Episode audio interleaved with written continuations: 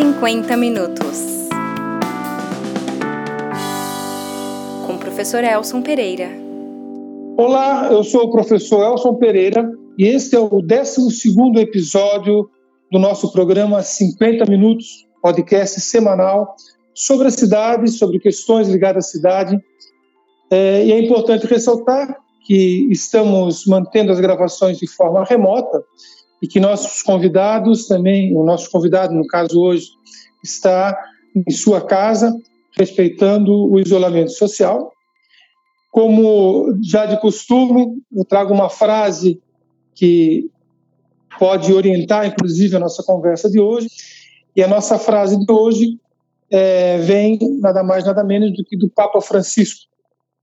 Não tenhamos medo de viver a alternativa da civilização do amor que é uma civilização da esperança contra a angústia e o medo, a tristeza e o desalento, a passividade e o cansaço. Hoje nós falaremos da solidariedade em tempo de coronavírus.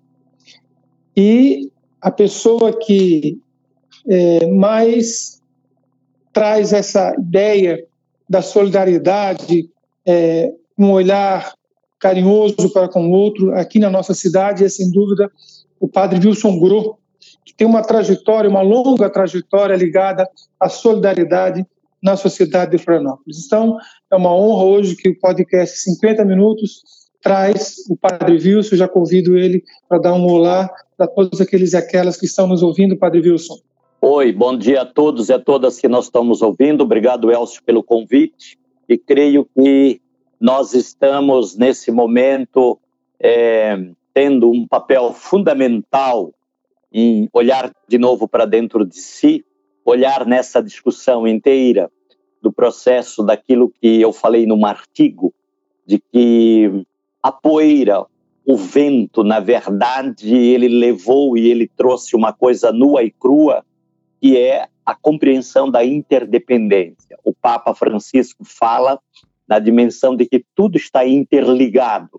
Quando ele trabalha sobre a Laudato Si, exatamente, ele trabalha essa compreensão de que os dois grandes gritos do planeta Terra é o grito dos empobrecidos, por causa da consequência de um sistema irresponsável que ocupou o planeta Terra, destruindo esse planeta na forma de produzir, na forma de consumir, na forma de distribuir, onde três quartos fica fora da possibilidade do direito da vida, né?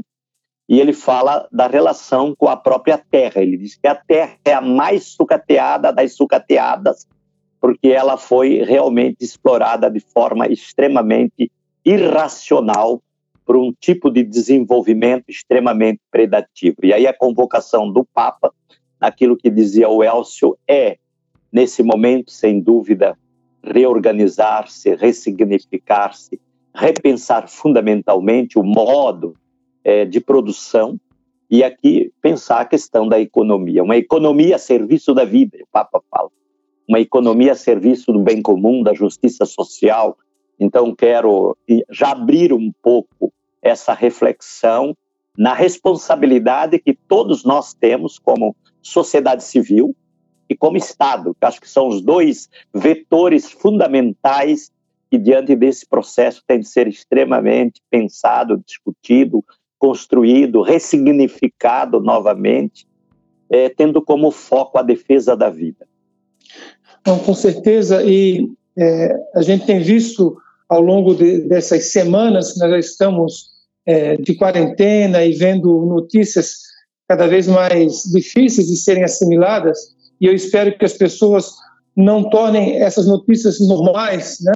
porque muitos se repetem, mas o, o senhor lançou um, um texto, em forma de manifesto, chamado Um Presente para um Futuro, em que nele se fala que, que nós estamos encarando diante de dois desafios importantes. Né? Que desafios seriam esses que nós estamos enfrentando hoje, Padre Wilson?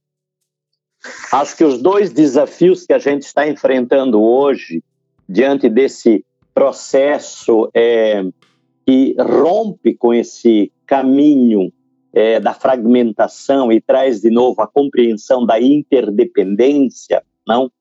é, é que nós, enquanto seres humanos, devemos romper com a questão do individualismo, da autossuficiência, né, embutida na cultura da desigualdade. Nessa cultura da desigualdade, aonde é uma cultura em que a gente ignora o outro, ou seja, aonde a gente vive naturalizando a injustiça social. E nessa uhum. naturalização da injustiça social, dois grandes desafios nós precisamos encarar nesse momento. Um desafio é a pandemia. Esse é o primeiro desafio. Esse desafio que a gente tem de encarar, encarar nessa dimensão, sem dúvida, é a questão de que a gente não pode naturalizar a morte. Nós não podemos entrar num sistema de dizer os mais velhos a gente deixa morrer e os mais novos a gente dá os respiradores, porque eles são uma força futura produtiva, né? Essa é uma forma higienista de pensar. Nós podemos cair nessa vala comum e podemos cair também na vala comum, porque sem dúvida a dimensão do vírus ela vai atacar muito mais a população, ataca todos, mas a população empobrecida é a população que mais será atacada do ponto de vista porque é uma população que não tem é, saneamento básico, não tem habitação adequada, não tem banheiro, não tem estrutura para fazer o isolamento adequado ao qual nesse momento o sistema da saúde pede. Isso é uma questão histórica. Então, nós estamos vivendo com problemas já existentes fortemente é, dentro desse país, fora desse país, dentro da nossa cidade, que nos impele nesse momento a pensar profundamente a defesa da vida, não? E aí pensar a defesa da vida nessa direção, sem profanar a vida, que é a palavra mais justa, a defesa da vida, não há nenhuma justiça divina ou natural em punir os mais fracos pelo erro dos mais fortes. Eu aqui eu penso que todos nós devemos aprender a fazer uma luta enorme para defender a vida. E nós, como pastores, eu como pastor, sem dúvida, né? Nesse processo eu não posso perder nenhuma vida, nenhuma vida de criança, nenhuma vida de adolescente, nenhuma vida de adulto, nenhuma vida de envelhecido. A vida é sagrada. A vida não pode ser negociada. A vida é uma dimensão inegociável. Ela tem de ser defendida em todas as suas instâncias e defendida a serviço e acima do econômico. E a segunda dimensão, não ligada à outra, não, que é, é complexa nessa relação, é a questão da economia. E a economia, sem dúvida, ela tem que ser pensada nessa relação com o processo da vida, não?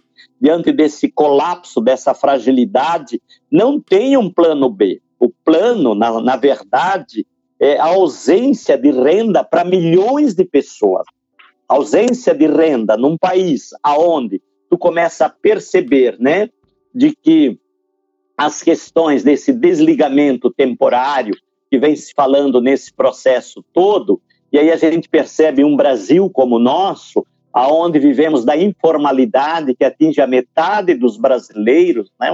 É, e que atinge hoje os pequenos é, negócios nesse sentido, em comparação, a gente poderia dizer que é o salário mínimo, por exemplo, é que as pessoas ganham um salário para poder comer durante o dia, durante o mês, durante a semana.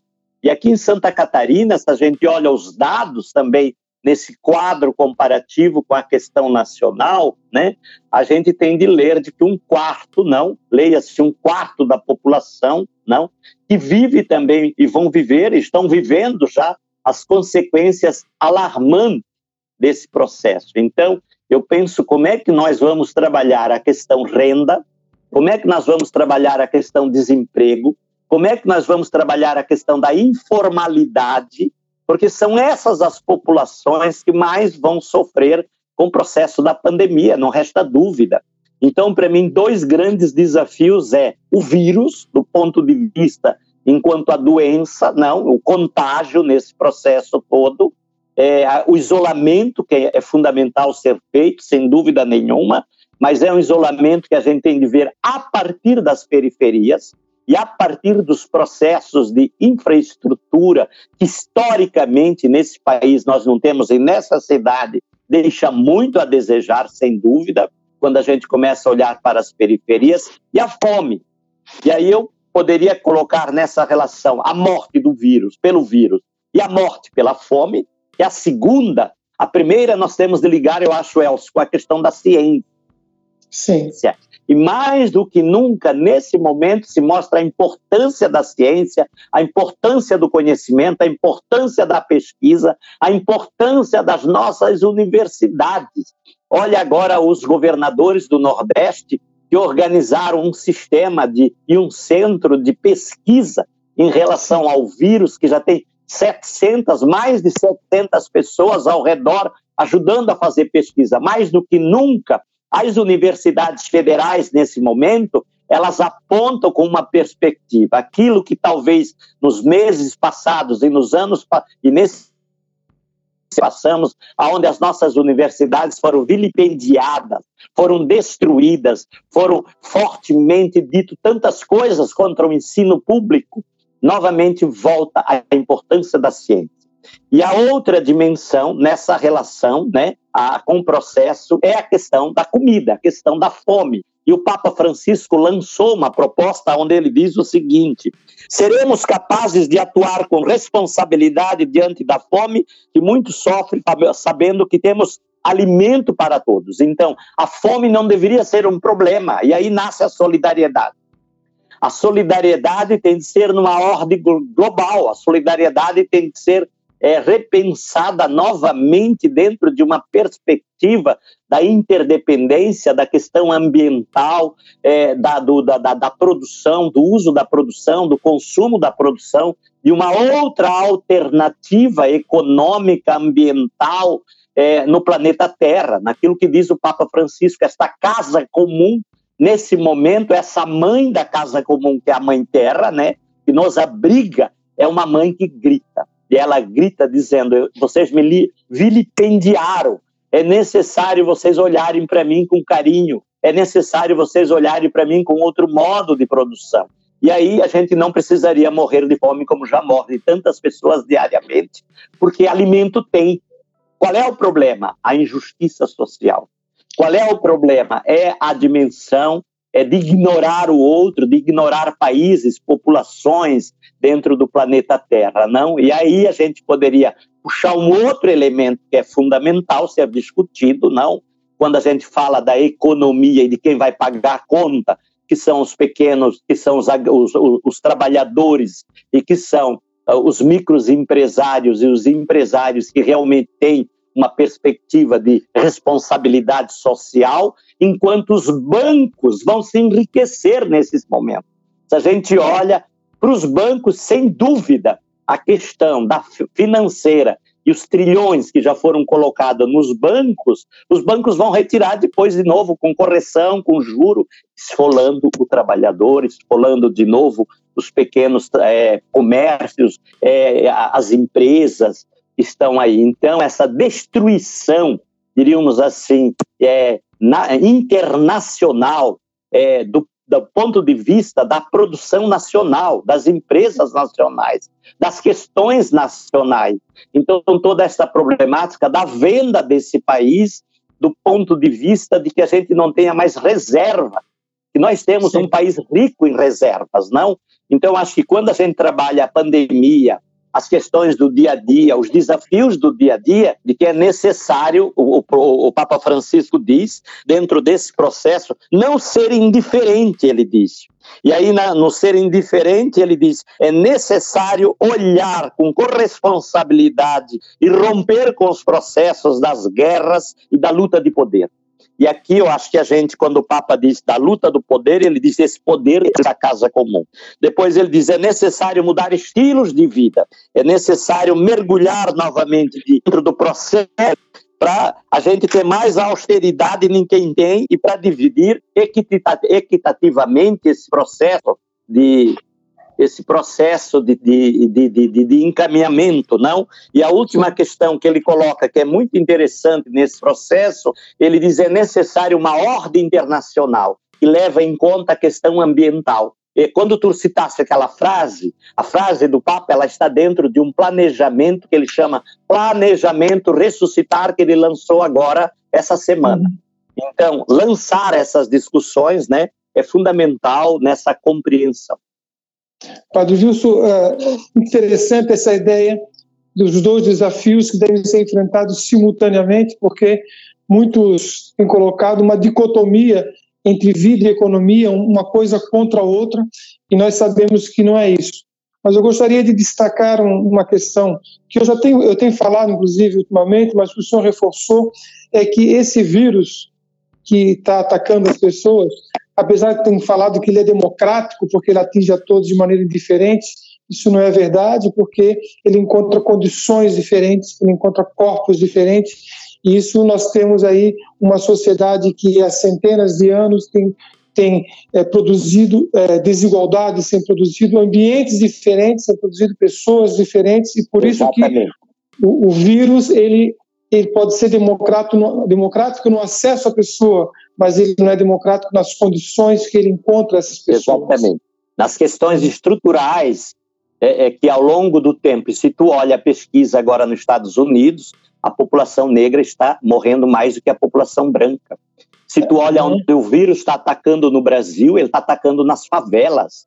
E aí é, é, é, impressionante, porque esse pico vai crescer cada vez mais. E aí entender de que nós somos um país com 100 milhões que já passa de homens e mulheres, negros e negras, e que viveram historicamente, tem um débito, nós temos um débito, o país tem um débito social, político, econômico, cultural, religioso com a população negra nesse país, não? Então a minha Sim. preocupação é de puxar, e aí eu queria puxar um gancho mais para para as questões aqui da cidade, onde conversava inclusive com o Marquito também, eu penso que nós, nesse momento, deveríamos construir um conselho é, para a cidade, com as instituições é, públicas, privadas, com a questão é, da Câmara de Vereadores, pegando por aí como um exemplo, e com a questão do executivo, do legislativo, do judiciário e da sociedade civil organizada, para que a gente pense os limites dessa cidade. Nós não podemos uhum. pensar é, numa dimensão global, a gente tem de ter um olhar global né? E uma compreensão estrutural do global, mas a gente teria que agora nesse momento é não relaxar. Senão agora as coisas começam a abrir e nós achamos que tudo está resolvido, que tudo está dado, que tudo está pronto, que acabou o vírus, não é verdade. Esse é o problema da gente voltar a uma certa normalidade anterior. Não dá da gente agora afrouxar e voltar numa certa normalidade anterior frente a essa pandemia e o que a gente está vendo no Brasil, o que a gente está vendo na América Latina e o que a gente está vendo é mundialmente, não? Então, pensar um conselho que interagisse numa visão suprapartidária, quando eu falo aqui, é, cada um tem suas proposições, mas a proposição maior agora é a questão humanitária, é a defesa da vida, é a segurança alimentar, é a segurança da população, porque senão, Elcio, daqui uns meses nós vamos ter caos social, nós vamos ter um caos social, nós vamos ter. É, porque quem passa fome, ele vai buscar comida onde tem. Quem passa fome, quem vê um filho passando fome, não vai abrir mão de deixar o filho morrer, ele vai em busca de comida. Então, essa dimensão que pode ser provocada num país como o nosso, uma diferença social enorme, é a convulsão social. E nós, ainda na Grande Florianópolis, aqui em Florianópolis, nós poderíamos antecipar, mas aquilo que diz o Papa Francisco, devemos sair das nossas poltronas, devemos sair da onde estamos estarrecidos. Estar dentro de casa é um ato extremamente amoroso com o sistema de saúde, mas não desconectado, porque nós temos tantas formas de conexão, tanta tecnologia que nós podemos colocar a serviço de aproximação, de debates e de é, questões concretas nesse momento. Acho que esse momento ele urge para que a gente passe por dentro do encharcamento da realidade social e recupere é. essa realidade social novamente num outro contexto, numa outra dimensão. É, é, é construir uma narrativa, construir uma narrativa a partir da pele dos empobrecidos, olhando essa pele, reconhecendo essa pele, reconhecendo esses territórios invertendo prioridades das gestões públicas. As gestões públicas vão ter que investir cada vez mais em infraestrutura, em saúde, é, em moradia, sem dúvida, não? E moradia decente, não qualquer tipo de moradia, e geração, trabalho e renda. Porque nesses territórios, né, de uma economia ou de uma dimensão, como a gente falou, de informalidade, como é que nós vamos gerar renda? Sem dúvida, a nossa criatividade. E a nossa criatividade, em momentos já foi tão forte, se a gente olha em momentos passados de sofrimento da nossa história, quanta criatividade, e aí eu quero recuperar na linha da segurança alimentar, Elcio, a questão do Betinho. Quando o Betinho uhum. desnudou a fome no Brasil, todo mundo dizia é um louco, é um comunista, é um ele, ele quer destruir. Na verdade, a gente construiu é, a dimensão dos comitês contra a fome pela vida. Isso gerou no Brasil, inclusive, um ministério no passado, isso gerou no Brasil um, um conselho de segurança alimentar, né, que começou a discutir para quem a gente planta, quem come desta plantação, e não uma plantação simplesmente que um, uma produção que vai para o exterior, né? mas que venha para o povo. Daí nasceu toda a relação também, eu diria, o próprio movimento sem terra hoje ele é uma perspectiva, uma alternativa a esses processos todos, não? Então inverter prioridades significa talvez que aqui vem uma coisa importante para nós, Nelson, para ti, para mim, para nós que somos setores que estudamos e que temos uma capacidade de leitura crítica da realidade, que é inversão de prioridade e de orçamento. Não é uhum. é mais possível continuar com os orçamentos municipais, estaduais e federais na mesma trilha que a gente vinha antes. É necessário fazer uma quebra de paradigma, se nós, senão nós somos corresponsáveis pelas milhões de vítimas de seres humanos. Quando a gente olha hoje a questão do nazismo, a gente diz como é que pode que 6, 7 milhões ou 10 milhões de judeus foram assassinados, vitimizados pela loucura de algum. Então é necessário de que a gente antecipa, senão a história cobrará da gente. A história nos cobrará porque nós deixamos a banda passar, como se diz popularmente. Nós uhum. deixamos o tempo correr e nós ficamos estarrados no nosso comodismo, achando que não temos nada com isso parece que é um grande erro né, achar que voltar à normalidade seria voltar às condições anteriores à pandemia. Isso é um grande erro. Exatamente, esse é o grande não era, erro. Não era normal o jeito que o mundo vivia. E ele não pode voltar a esse tipo de normalidade. Né? Exatamente. Muito, é muito interessante isso que o senhor fala sobre a questão da economia e principalmente do orçamento, é, na ideia de que é, as nossas cidades brasileiras que têm uma modernização desigual, ou seja, nós temos áreas super desenvolvidas do ponto de vista da, da modernização e áreas sem nenhuma infraestrutura urbanística, e faz com que nós tenhamos é, é, uma diferenciação espacial muito forte. E os nossos orçamentos fazem aquilo que os economistas chamam de é, investimento regressivo você investe onde já tem muito investimento e não investe onde não tem nenhum investimento. É uma coisa absurda. Né? Então, a nossa, a nossa cidade de Florianópolis convive com isso. Nós temos áreas Exato. super estruturadas, é, super com investimentos uh, crescentes e áreas empobrecidas sem nenhum investimento. Um outro aspecto que o senhor fala sobre a, a dupla, o duplo desafio é o desafio é, da economia, da geração de renda, e eu vejo é, é, muita gente nesse momento encarando o Estado de uma maneira muito, é, a meu ver, errada, né? o Estado como um elemento que tem um papel apenas de estabilização da economia, e não o Estado que deve ter uma função social de transformar a, a, a riqueza produzida socialmente em riqueza distribuída socialmente. Então, e aí vem pessoas... de novo a importância das políticas públicas. Não dá Isso. de abrir mão de políticas públicas, porque a política pública está ligada exatamente para o bem comum, que é a redistribuição dessa riqueza em equipamentos, não é verdade? Exato. Que é a redistribuição dessa riqueza em acesso de materialidade de direito, porque quando a gente fala materialidade de direito, o que é materialidade de direito? É a materialidade do direito ao sistema do SUS de forma equitativa é a materialidade do direito a ter uma casa para habitar com dignidade com a sua família. Materialidade de direito é o direito à terra, é o direito a poder na cidade ter um pedaço de terra onde eu construo a minha casa.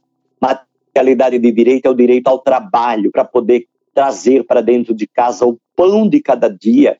Então, acho que essa dimensão de um Estado a serviço da redistribuição da riqueza é, é, é, é um Estado que compete novamente a todos nós termos que fazer jus da Constituição de 88. Não dá de jogar de Constituição fora. Não dá de jogar nesse momento o entendimento da democracia. No momento Sim. do que nós vimos domingo passado agora, é um arroto, eu diria, diante de uma realidade que a gente está vivendo, né? É, que nos causa tanta estranheza, porque a democracia, sem dúvida, é uma condição, e, e a cidadania é uma condição para construir a democracia. Eu só consigo escolher quando eu, eu tenho o direito de dizer entre o A, o B e o C, eu escolho um, entende? E escolho aquele que mais está ligado com os meus direitos, com a dimensão da justiça distributiva, de renda, por aí afora, não? Então, a informação, sem dúvida, um olhar crítico, uma leitura crítica, e, e, e, nós não podemos abrir mão de alguns valores, como nós já conversamos, você e eu, que é o valor da democracia, que é o valor da igualdade, que é o valor de uma ética na res pública, não? E são valores que a gente, que é o valor da, da equidade, que é o valor ambiental, né? E esse valor da ecologia integral ambiental nós não podemos mais abrir mão. Eu concordo plenamente contigo. Repensar o Estado, mais do que nunca, é necessário, é fundamental para que o Estado não se torne mínimo, não se torne um Estado neoliberal e não se torne um Estado a serviço dos banqueiros, a serviço da venda das reservas que nós temos, que são as nossas reservas da casa comum, do bem comum. É, nós precisamos reconquistar é, o aspecto público do Estado. Hoje me parece Exatamente. que o Estado ele tem sido privatizado cada vez mais, e até essa falácia do Estado mínimo, ela tem o seu limite, porque nesse momento de crise, a ajuda aos bancos, a ajuda às empresas vem de onde? Vem do Estado. E aí parece que o discurso que o mercado tudo vai é, é, suprir cai é, de um dia para o outro. Né? A maior potência mundial hoje está dando uma ajuda trilionária, trilionária, eu falo em dólar, para que a economia não quebre. A economia ela depende desse Estado que foi e está sendo cada vez mais privatizado. Nós precisamos reconquistar esse Estado como um promotor de bem público, como o senhor bem fala. Né? Uhum. Padre Wilson, e, falando de, de, Florianópolis, essa ideia do conselho, é, seria muito interessante, um, um conselho de, de bem-estar mínimo para a sociedade, né? um conselho que pudesse congregar né, e que pudesse apontar para uma normalidade diferente disso que chamam de normal hoje. Né? Então, Exatamente. Eu penso que é urgente que a gente pense um conselho que pudesse apontar uma outra direção de caminho para a cidade, né? não na aparente normalidade da volta, mas na compreensão do que significa é, milhares de desempregados nessa cidade. Do que significa uma cidade sem infraestrutura do ponto de vista de saneamento, do que significa uma cidade com déficit enorme habitacional, do que significa essa cidade que tem de ser repensada né, frente à convulsão social, porque um conselho ele poderia antever esse processo. E aí eu Sim. penso que agora, mesmo assim, com essa dimensão, tu podes ver quantos, é, quantas iniciativas solidárias que já surgiram dentro da nossa cidade. Então, acho que esse momento da solidariedade, da construção dessa cultura da solidariedade, é, é, é ampliar essa cultura da solidariedade para uma solidariedade política, para uma solidariedade econômica, para uma solidariedade cultural, social, para uma solidariedade que é, construa uma narrativa a partir de foco. A gente não pode perder foco nesse momento, mas de um é. foco que se construa a partir de uma perspectiva é, em função das periferias, em função dos empobrecidos. É, eu chamaria de uma solidariedade estrutural, né? Exato. Em que ela não seja apenas é, a, a, fruto de iniciativas pessoais que são importantes ou de grupos, uhum. mas que ela seja fruto de uma construção social estabelecida. Né? Exato. Né? É, Exato. Eu acho que mais do que nunca nesse momento nós devemos usar eh, dois termos importantes: estrutura, ou seja, estruturar uma, uma, cidade, uma sociedade solidária, uma cidade solidária, e o termo reconstrução. Nós temos que reconstruir a sociedade a partir dessa base mais é, de justiça social, né? E Padre Wilson, do ponto de vista... E aí eu acho que é reconstruir, só deixar um elemento, reconstruir para uma civilidade, uhum. reconstruir para uma nova civilização, uma civilização de urbanidade humana. Isso. Eu acho que o foco, quando tu diz é, reconstruir estruturas e produzir estruturas, estruturas civilizatórias, estruturas que ampliam o processo da humanidade e da civilização, porque a civilização ela tem que ser o foco para mim candente para o futuro. E o presente é que vai ampliar uma perspectiva para o futuro. É o presente, é o agora. E essas estruturas elas são vitais nesse momento a serem repensadas com um pragmatismo também. Eu acho que tem de aliar a teoria à prática, a prática à teoria para construir essa praxis realmente possível, né, é, que venha ao encontro dessa realidade. E aí a importância da pessoa e a importância do coletivo. Eu acho, Elcio, que essa dimensão estrutural e essa reconstrução, ela, ela clama de novo pela coletividade, pela coletividade de uma cidade. Sim. E, Padre Wilson, do ponto de vista conjuntural, como tem sido hoje essas respostas em Florianópolis, né? É, o senhor tem percebido que a sociedade está aberta a essa solidariedade e que, que caminhos a sociedade, aqueles que ainda não se engajaram, poderiam se engajar? Todos que a gente construiu, porque nós, eu te dou dois, dois exemplos concretos.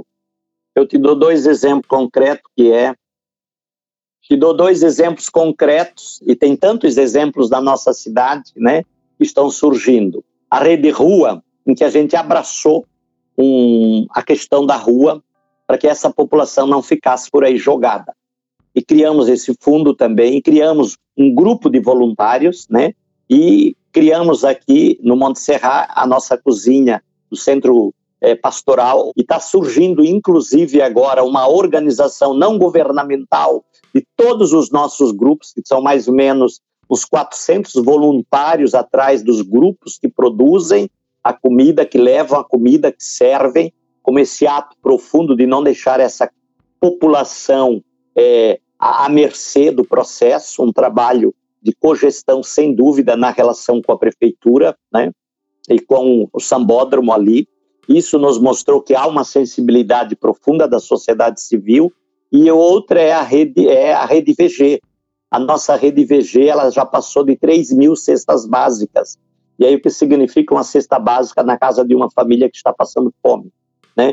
E aí nós criamos uma estrutura de cestas básicas e de kits de higiene na rede com a qual nós trabalhamos. E a sociedade, quero agradecer a sociedade civil, porque o nosso fundo ainda nós temos uma, uma proposição para mais quatro semanas de possibilidades de redistribuição de trabalho de cestas, porque estamos fazendo um repasse semanal de cestas básicas, né?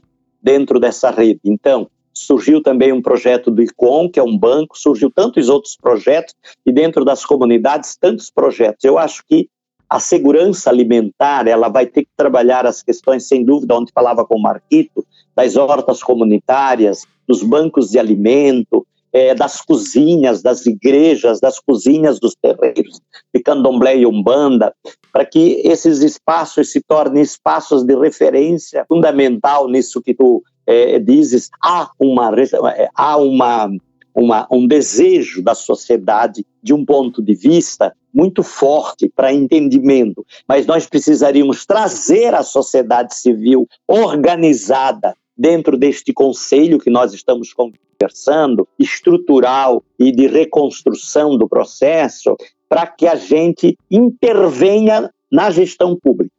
Para que a gente intervenha na função do Estado e na função da, da gestão pública. Porque quando a gente trabalhou aquele pequeno artiguinho, pandemia e equidade, o SUS tem de ser uma equidade, entende?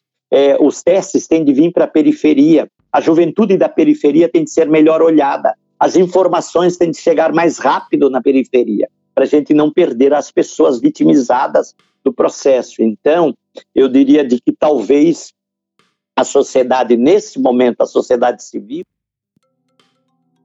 ela tem de vir mais forte, com mais contundência, com mais cobrança, com mais olhar crítico sobre a gestão pública e não só a crítica, mas com proposição, com proposição, aquilo que a gente fala da gestão pública, da gestão de políticas públicas, é necessário. Por quê?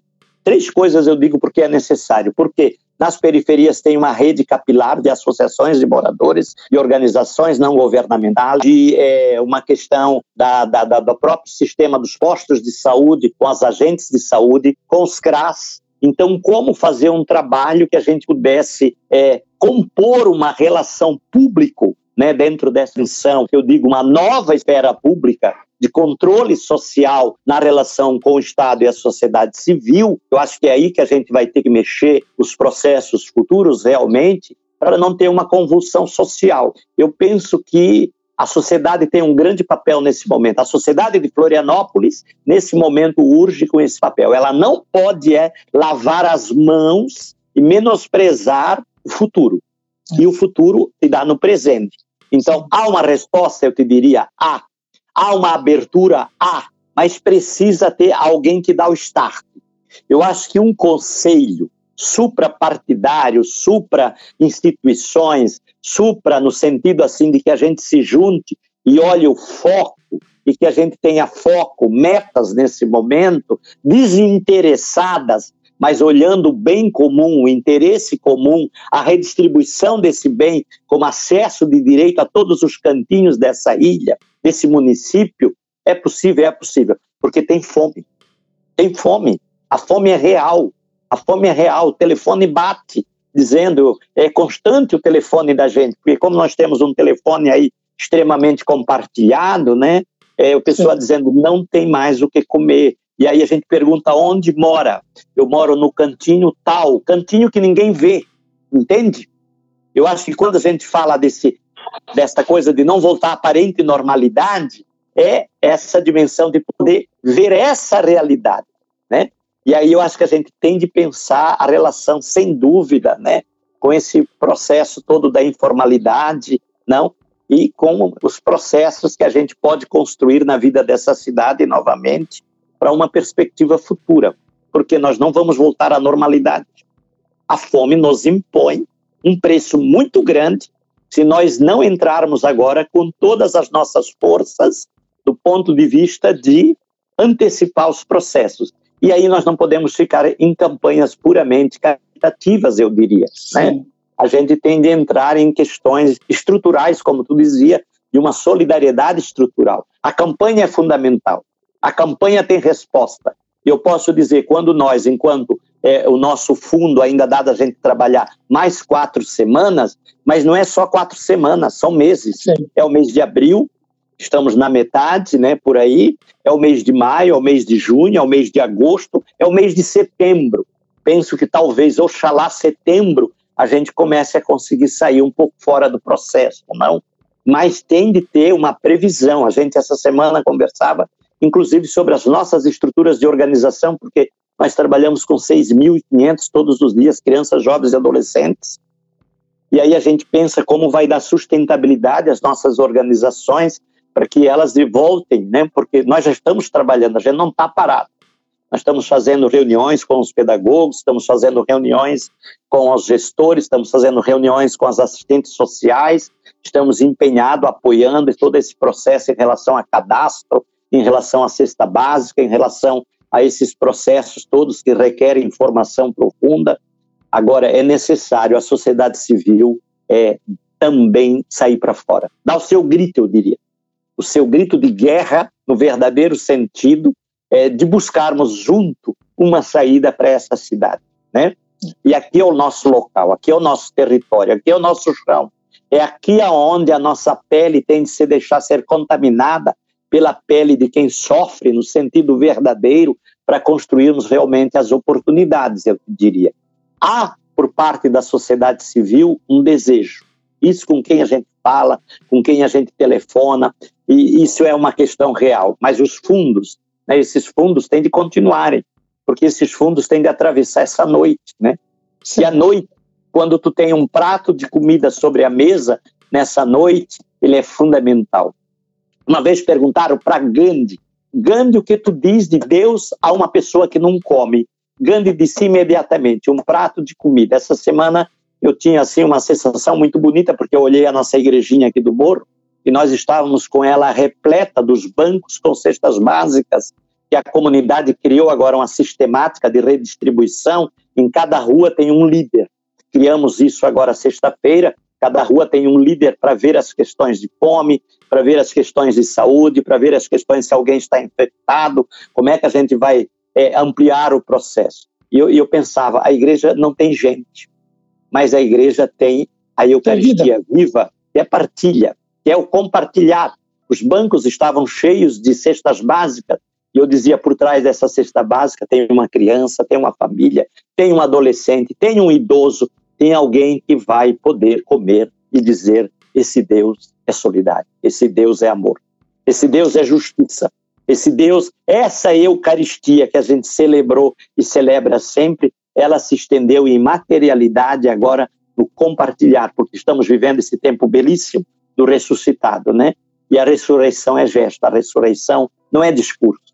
A ressurreição de Jesus foi a retomada de caminho, dizendo coragem, aquilo que disse o Papa, né? Quando tu abriu a frase, essa frase belíssima do Papa Francisco, que foi essa semana que ele falou essa frase, exatamente essa frase de novo nos traz: não tenhamos medo, tenhamos coragem, tenhamos esperança. Nós temos de atravessar com o verbo esperançar, que é o verbo em movimento. Muito obrigado, Padre Wilson. Sua mensagem foi forte, mas ao mesmo tempo sensível. Tenho certeza que, que nos toca e tocará o coração de muita gente. Eu gostaria de repetir aqui a frase por inteiro do, do Papa: Não tenhamos medo de viver a alternativa da civilização do amor, hum. que é uma civilização da esperança, contra a angústia e o medo, contra a tristeza e o desalento, contra a passividade e o cansaço. E agradecer muito a sua presença aqui, que certamente vai é, engrandecer esse nosso pequeno espaço aqui, que quer também ser um espaço de trazer esperança, um espaço de, de repensar essa nossa cidade, para que ela volte a ser, ou que ela se transforme numa uma, uma cidade é, com justiça social e que não pense que a normalidade é voltar atrás, a normalidade é olhar para frente, né? a Exatamente. normalidade é olhar é pensar numa uhum. uma justiça estrutural. Deixa com, com, com o senhor as palavras finais para a gente terminar esse nosso, nessa, nessa conversa que nós fizemos hoje. Olha, eu queria agradecer fundamentalmente aqueles anônimos que colocaram o dinheiro no nosso fundo. É o meu direito, o meu dever de dizer muito obrigado. O segundo agradecimento é o que a gente construiu de rede, do Rede IVG, Centro e Periferia, e esse grupo de pessoas, tanto do centro quanto da periferia, que a gente consegue ter todos os dias 6 mil crianças em projetos sociais que começa com seis anos e termina entrando numa universidade. Não dá de perder essa esperança, não dá de perder nesse momento de desanimar, desalientar ou de destruir as organizações e deixar que elas vão à bancarrota. Não dá, porque nós trabalhamos sobre o princípio da vida. E eu diria, salvar uma vida é muito importante. Salvar uma vida é tão importante do ponto de vista da gente não perder nenhuma vida, não é verdade? Nós não podemos é, perder nenhuma vida, nenhuma vida envelhecida, nenhuma vida jovem. A gente tem de lutar. Vida não se negocia, né? Vida é uma questão de prioridade, porque vida é uma projeção, é, ela é dom. Então eu diria nesse sentido, vamos à frente, vamos construir esse conselho. Eu estou disposto, acho que a gente tem de disseminar essa ideia de construir uma esperança estrutural, porque a esperança não é discurso, a esperança é concretude, né? é, um, é, é, é gesto concreto. Então, é, que a gente, nessa frase belíssima do Papa, lembrar de que ele vive entre nós, de que ele ressuscitou, de que ele é a nossa luz, de que Ele é aquele que é capaz de todos os dias nos alentar e dizer: coragem, sou eu, não tenhas medo. E coragem, sou eu, não tenhas medo, é romper com a indiferença e olhar no rosto de quem é destituído de direito e não passar pelo outro lado, mas de encarar essa realidade, abrir espaço naquilo que dizia o tema da campanha da fraternidade, fecha comigo, viu, ouviu, teve compaixão e cuidou dele. E eu queria colocar isso na questão mais ampla, olhar essa cidade, ter um sentimento de compaixão com a cidade de Florianópolis e cuidar desta cidade significa redistribuir os bens com justiça social nesse pequeno pedacinho de terra aonde a gente habita. Muito obrigado também. E depois, se vocês quiserem repassar para a gente, a gente também passa essa bela conversa nossa hoje para as nossas redes. Com certeza. Obrigado, Padre Wilson. Obrigado a todas e a todos que nos acompanham aqui. Eu gostaria que, de pedir que compartilhem esse e outros episódios dos 50 Minutos para que possamos ampliar esse debate para um número ainda maior de pessoas. Um abraço a todos e, se puderem, fiquem em casa por amor a si e amor ao próximo. Um grande abraço a todos. Exatamente, um grande abraço. 50 minutos. Com o professor Elson Pereira.